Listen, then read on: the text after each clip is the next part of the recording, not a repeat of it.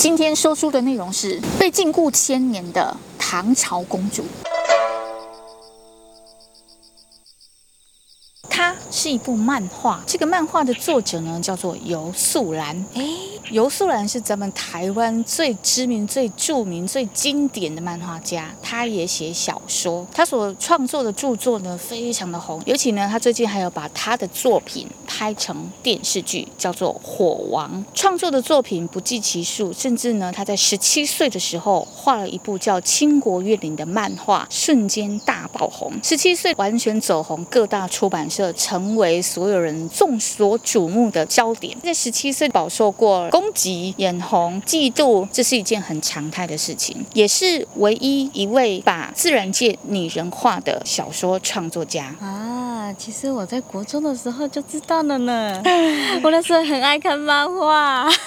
然后拍成电视剧呢，是由这台湾的演员陈柏霖、景甜呐、啊、这些人的合作，然后李莹啊、仲天呐、啊、凤剑呐、啊，所以非常非常的火红。在前一阵子呢，芒果 TV 和湖南卫视有做播出，收视率都创新高，永远在前三名。他最擅长的小说、漫画创作呢是奇幻、古典、武侠。他也有在研究易经、八卦，所以他把自然界拟人也间接造成穿越啊，我最喜欢的题材。对，所以这都是他非常擅长的题材哈，古风啊、浪漫啊。因为这样的创作呢，就让他呃用漫画去做一个意象的表现，用漫画呢去创作，就是让人家无限的想象。但是后来又因为拍成电视剧之后，又让更多人。有发挥空间，目前也正在努力继续创作跟改编，然后做授权拍成电视剧、网络小说跟网络电视剧，还有网络上的漫画连载。一开始第一部呢是《古镜奇谭之一：倾国怨里》，《古镜奇谭之二》是《火王》，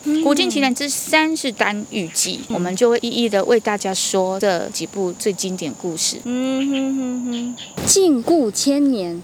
他现在还活着吗？这个故事呢，我们就要从现代说起。女主角考古学家的女儿，她叫魏永倩。她喜欢考古，因为他爸爸就是考古学家。那他非常好的青梅竹马叫做觉文。两个人呢，有一天跟着爸爸，还有劳伯特叔叔。劳伯特叔叔是一个记者。嗯，他们四个人呢，一起去考古。这个古墓呢，是唐朝的古墓。好，爸爸带领了，嗯，两个人一起走到了古墓周围。他和觉文想说要下那个楼往下去挖他，没有想到觉文很拽的，觉得自己应该很帅，因为他很喜欢魏永贤，故意翻墙，他就偏不走楼梯，结果背包勾到，啊，叠了一个，这不就很像偶像剧的那种男主角概念吗？这个时候不小心就碰掉了一样东西，嗯哼，哐啷哐啷掉下来，其实就是镇守那个古墓的严禁。当时他们不知道它是什么作用，对，只是单纯觉得我碰掉了一个文物。所以呢，魏永谦就很生气说：“绝文，你可以不要再乱动了吗？如果你这么乱动的话，我们要是碰坏了什么古物，价值就不见了，不是吗？”是，所以呢，绝文就开始跟他吵架，说：“哎呀，那不过就只是一个不怎么重要的文物，你不用太在意什么的。”两个人呢就吵架，吵架，吵架。魏永谦就开始跟他骂骂骂骂骂骂，逼到他墙壁的时候，居然推开了那道门，两个人一起掉进去。没有想到那个一叠。居然直接到了主墓里面，所有东西一尘不染，好干净啊，就像新的一样，不会吧？连那个棺木都发亮通风的感觉。以前的人还没注注重风水，是不是？对，所以他们就觉得好不可思议哦，为什么会这么干净、这么亮呢？他们就开始喊啊，爸爸，谁谁谁来这样，结果他们就去把棺木打开，呈现公主遗骸，这个遗骸。以为是白骨，结果是完好如初。身边还有非常多的花，她最爱的青莲，那是公主生前最爱的一种植物，嗯，也都完全没有腐烂，然后就摆在她的身旁。曾经去看过那个木乃伊，整个包到不行，这个厉害，很漂亮。你就看那个，嗯，好美丽的公主。就只是睡在青莲之中，嗯哼哼，然后他们就觉得吓了一跳，但是他们觉得这是有很有考古价值，所以他们还盖回去。嗯，盖回去的时候，他们就先离开了现场，因为今天考古的进度已经达成了，然后找了几个人去做守卫。这时候呢，魏永宪，嗯，就在那一天他在路上看到有一个人站在屋顶看他，也让他感到好像有一种仙风道骨的气质，哎、嗯，但是他不知道他是谁，哎，突然那个人不见了，一瞬间就不见了。他有说，他其实在前几天的时候就一直做一个梦，嗯，就是梦到一个女孩一直在他梦里出现在。皇宫中生活的感觉，他好像也一直在跳舞、玩乐，然后都是很开心的样子，但他却想不起来那个女生是谁。直到那一天棺木打开的时候，他那个梦又来了。嗯，所以因为他回家的时候呢，本来是说好觉文跟劳伯特师叔一起载他回家，他说不用不用，我觉得很累，他想要先回家。如果他到家了，他再打电话给觉文，跟他说我到了这样。就他回家的时候，没想到他自己就先睡觉了。他睡觉的时候又梦到那个女孩子，他就觉得他到底是谁？他到底是谁？然后就。又醒了，因为他又梦又醒了。醒的时候，他就隐隐约约感受到那个女孩好像站在窗外看他。怎么变成鬼故事？对，所以那时候是晚上，没有错。所以他就只好爬起来，嗯，就看向窗外。他就站在那里，那个就是他夜夜梦见的女孩。他为什么站在那？然后还醒着说：“我还看得到他。”对。结果这时候突然又不见了，电话响起来了。他想到啊。觉文明明说，我回家之后要打电话给他，嗯，可是他一定觉得我回到家怎么没有打给他，是不是怎么了？接起来那一刹那，因为呢，电话放在窗户边，他就看到一台窗户在就面对面了，我听到他毛骨悚然的，然后就这么近的距离，他吓一跳的时候，觉文就在另外一边讲说，嗯，喂，你怎么没打给我？他正要回答的时候，打破窗，进来了，魏永倩就立马被他打一个摔到地上，嗯，然后电话就没有挂好了。觉文就从另外一边听到，怎么了？永倩，你怎么了？永倩，他就啊的时候，嗯嗯，快跑！因为呢，没有想到那个公主就进来了。她是直接从外面跳进来的吗？走进来，走进来，走进来之后，他就想说，嗯，他会打破玻璃。那就代表说他是实体，快跑，赶快逃离这个房间！我关门，他进不来了吧？所以他就冲冲冲冲出去，门一关。我想说，那我应该还有争取到时间，我等绝吻来穿墙了。没有想要穿墙怎么办？我就应该赶快跑跑跑跑跑跑跑。如果离开一楼到二楼，他应该就还要跑上来吧？我不是跑楼梯上去的，因为我有体操的底子，吊单杠上去很快，他总掉不了了吧？嗯嗯。他还飞上来了，然后就吓死了，吓死了，吓死了，就就被他追到了嘛，很生气的用那个袖子一甩，导致那个魏永倩他就被他打一个摔到墙壁，再丢开关，那个开关就是当时他们有一个叔叔帮他们装的一个好大的八卦灯，那个八卦灯突然一亮，李莹就觉得。这是什么东西？这个八卦好熟悉。李英公主觉得好不舒服，好不舒服，很克制她。她突然想到，原来那个八卦呢，就是当时母后送给她的。嗯，周文王震天八卦，告诉他说：“我这个是要保护你的，你好好带在身上。”他那时候只发现母后的眼神很爱他，很怜悯，对他特别照顾，但是他感觉不出所以然，为什么会有那样的眼神？嗯哼哼。但他每次看到父皇的眼神，总是非常的冷漠无情。那个时候，这个八卦已经在女主角她家了，对，只是没有打开过。而且当时安装的时候是谁装的呢？嗯，他爸爸有一个朋友叫做吴叔叔，吴叔叔他本身是一个非常爱研究易经八卦，他有一个非常厉害的师傅，嗯，所以他是跟他学的。那一次呢，吴叔叔就是他们家安装这个正邪八卦的时候，觉我还觉得吴叔叔你很怂哎，你不要在墙壁上装那个有的没的好吗？年轻人真的不喜欢，很难看哎。对，结果。导致那个灯从来没有被打开过。后来才知道，魏永倩天天梦到了这个女生，就是他们那一天打开棺木的那个女生。后来想起来了，对，同一个人。学文跟劳伯特终于赶到了，他们就把他吓走了，因为他觉得怎么有另外两个陌生人来了。学文就问说：“为什么那个八卦灯可以克他？他是谁？”魏永倩就说。我想起来了，她就是我天天在梦里梦见的那个女生，就是我们那一天开棺的棺材里的那一位公主。两个人就打电话去到古墓看守那个地方，问她还在不在？对，空的。重点是，看守那两个守卫已经死了，也就是说，他从那个墓出来杀魏永贤。这时候就要告诉你，他追魏永倩的时候，李莹有给他一个讯息，就是你怎么逃都逃不掉的，因为你跟我一样很可怜。我当时在那个皇宫里生活，我也逃不掉，与世隔绝。所有的人看到我都像看到鬼一样恐惧害怕，所以父皇就把我安放到一个非常非常庞大的宫廷，我就觉得很孤单。可是唯一怜悯我的只有我的母后。父皇看我总是如此的冷淡，他终于了解了一件事，原来就是有一位大臣。他是唐朝钦天监的那种官，对，就是看天象啊，然后跟皇上报告说接下来会有什么灾祸或怎么避的那种。对，他就是跟皇帝报告说，对，你的女儿就是怨气集结而生的人。那你意思是说她是妖怪？对，他告诉他，他就是这样的人。父皇一开始完全不相信，对，但是他有所忌惮与恐惧。所以他就把他先封在那样的冷宫里，但是他该给他，他全部。全都给。李莹公主唱歌跳舞的时候，居然她可以在水上行走，控制所有水这个元素，还被父皇看见过。嗯，她居然有可以让水乖乖听她话的功力。她那时候最喜欢的植物就是青莲，湖面上种满青莲。都是他父皇给他的，嗯哼哼哼。所以当他自己一个人独处的时候，他就会在水上跳舞。只有守护他的护卫可以跟他说话。嗯，这个护卫呢，非常的保护他，尊敬他，非常非常的喜欢他。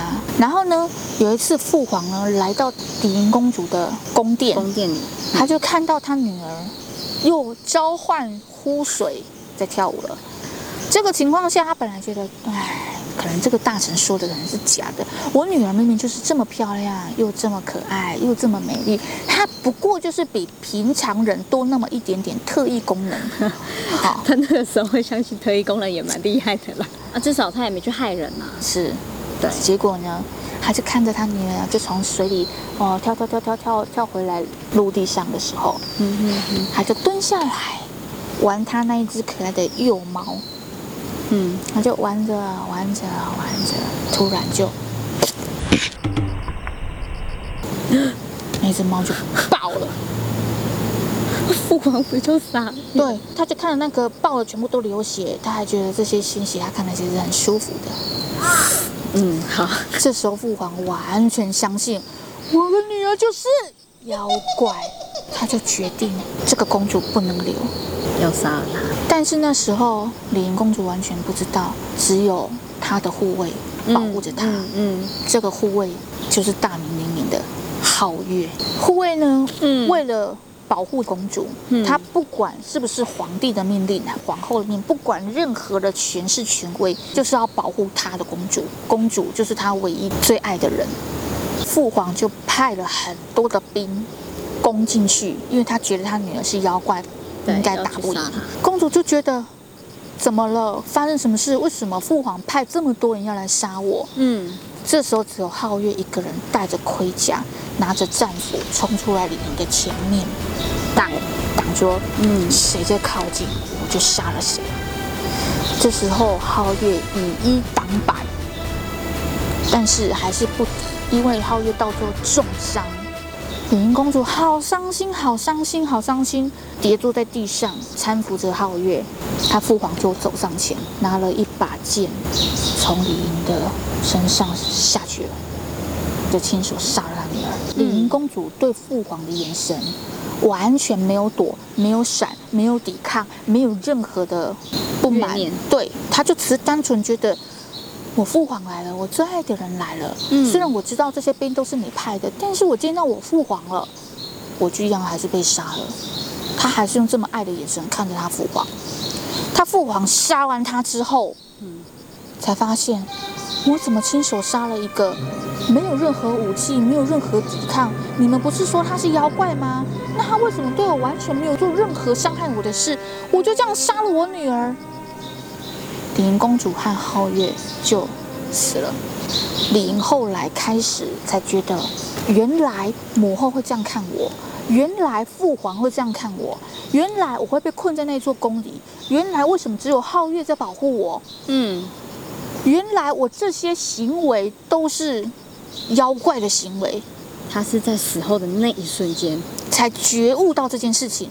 他以为他可以行走这些水，他以为这些都是他很正常、很开心、很快乐的行为。嗯，为什么你们要杀我？为什么你们还杀了我一直保护着我的皓月？这时候就只剩下李莹一个人产生这样的怨念，他就觉得你魏永倩根本一样逃不掉。为什么呢？后面我们就接着讲。魏永倩和觉文跟劳伯特叔叔就找到了吴叔叔，因为他觉得他一直要追杀魏永倩呐、啊，我们一定得赶快去找到制作这个八卦灯的人。灯一打开的时候，虽然刻到了李莹公主，但李莹公主用她的力量把那一盏灯给震碎了。那我们必须再去找源头，到底谁做了这个八卦灯？嗯，啊，八卦灯既然是吴叔叔安的，我们就找吴叔叔，他看他当初在哪里。对，吴叔叔说。其实那一盏灯是我师傅做的，他师傅做的，那不然走，咱们一起去找你师傅吧。嗯哼，师傅居然没有住在台湾，所以他们就飞了飞机去找师傅了。飞机是跨国了吧？对啊，国际飞机了。跨国情况下，李莹公主应该追不到了吧？那不成。结果这时候他们就找到师傅了。他们想的师傅应该就是那种深山里、竹林里的老者。没有想到一走出来的，居然是仙风道骨的帅哥，不太合逻辑。好帅哥，很美很美的美男子。嗯，这时候魏永庆就想到，哎，那个人我见过啊，就是我们在开关的时候，不是站在上面看着我的人吗？他为什么那时候在那里盯着我？我那时候不知道他是谁，不见了吗？我们找的师傅居然找到了，就是你。结果师傅就说：“嗯，你们来找我是没有用的，你还真的是怎么逃也逃不掉的。为什么你会逃不掉？嗯，因为李莹公主就是你魏永倩的前世。这个师傅他叫做上玄。”他是主宰天域之神，对，所以他告诉魏永倩说：“既然李莹公主是你的前世，那他也很纳闷的，李莹公主是用什么样的力量让时空重叠了？嗯，就是那一股怨念，所以他还告诉他你是逃不掉的，他来今生杀你。可是他杀了今生，那他的未来不就不见了吗？”那后来这个师傅怎么说？师傅就说：“因为你们都在同一个时空，他用怨念来穿越了，他就必须杀了你，所以你才会一直被追杀。”这个时候他们就觉得：“啊，怎么会这样？”觉文就说：“你这个神棍呐、啊，根本什么都不懂，你是不是根本就救不了我们？你才这么讲的。”嗯。然后呢，尚轩就回了一句：“回去吧。”吴叔叔就说：“师傅，不行啊，你一定要。”救救他们！觉文这小子讲话就是这样，是不是因为他得罪你，你才不救我们？嗯，回去吧，好自为之吧。而且你们现在不赶快回去的话，你们公主就会追来了，因为它会飞。然后呢，劳伯特叔叔、觉文和魏永倩开了车，赶快离开那个地方。没有想到，尚轩突然感受到他来了，速度也太快了。吴叔叔说：“怎么办？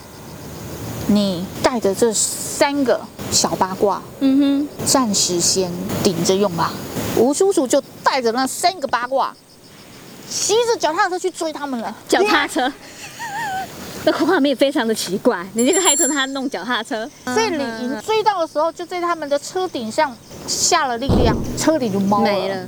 冒了之后就停下来，停下来的时候，我叔叔就追到他们了。我叔叔真的也很厉害，快走，快走！如果现在不走，就来不及了。师傅会救我们，会帮我们的。李莹公主就更生气的情况下，发动第二次攻击的时候，对，突然觉得感受到一股结界，嗯，过不去了。是谁？谁在阻挡我？就是上轩在那个森林里所下的结界。AT 理财。然后呢？一时让他过不去。上轩就觉得以我的力量，我应该可以阻挡你一阵子，但是我不能改变命运，所以我不会阻止你，也不会强力去干涉。刚这么想而已，他的结界就被李云震破了。上圈才知道这个怨念的力量有多强大。嗯嗯。这时候吴叔叔就赶快关车门走，快四个人就开车就走了。李莹公主就没追上了嘛。他们终于回到台湾的家了，怎么办？吴叔叔说：“刚刚师傅有给我三个小八卦，李银公主追来的时候，我们就把她引到一个小空间，镇守在里面，是不是就可以逃过一劫了？”他想了一个地方，电梯，把她引到电梯里，我们就先在电梯的。前后左右都先各贴一颗一颗八卦，嗯，这时候她只要进了电梯，她就出不来了。他们就在电梯的那一面先贴一个，换电梯的那一面贴一个，哎、嗯，结果魏永倩从另外地方逃过来了，后面居然就是李云，也太会追了，怎么办？虽然手上剩下一个八卦，不然贴贴在身上。李云公主贴了一下呢，他就被往后震了很大一个力量。他就觉得功力受损，这时候他又还是继续追魏永倩，魏永倩就是一直逃，他就一个甩了一个手，他把那个劳伯特叔叔的脸刮伤，然后呢，劳伯特叔叔跟觉文就摔在地上，他就继续追魏永倩去了，结果魏永倩到最后真的是无处可逃了，我李银公主就非常生气，掐脖子掐掐掐掐掐掐掐到墙壁，想要掐死他，结果没想到魏永倩穿墙了，啊，李银公主自己也吓了一跳。怎么会这样？嗯嗯，墙的另外一边的魏永倩，她自己也吓了一跳，嗯，全部人都吓一跳。我怎么逃离魔手，摔到另外一个墙壁了？这情况，从墙壁又伸出一只手进来，抓了他的头发。李莹也有穿墙过来了，在跑。啊，然后再继续追。这时候，他们拿了另外一张八卦，李莹公主就觉得怎么这么多八卦一直在伤害她的功力，嗯、她就觉得那我先避一阵子好了，那我要离开，我要再从那边穿墙过去，我过不去了，觉得好不舒服，好不舒服，到底是什么东西在阻止他？为什么过不去？对，原来那一面墙就是贴着原本的那一张八卦，然后他就很生气，很生气，就用了他的功力，伤敌一千，自损八百，把那张八卦撕下来。再用他的怨念再碎了他，我就不信你们还有多少八卦。这时候没有人可以阻止他了，咱们就下一集分晓。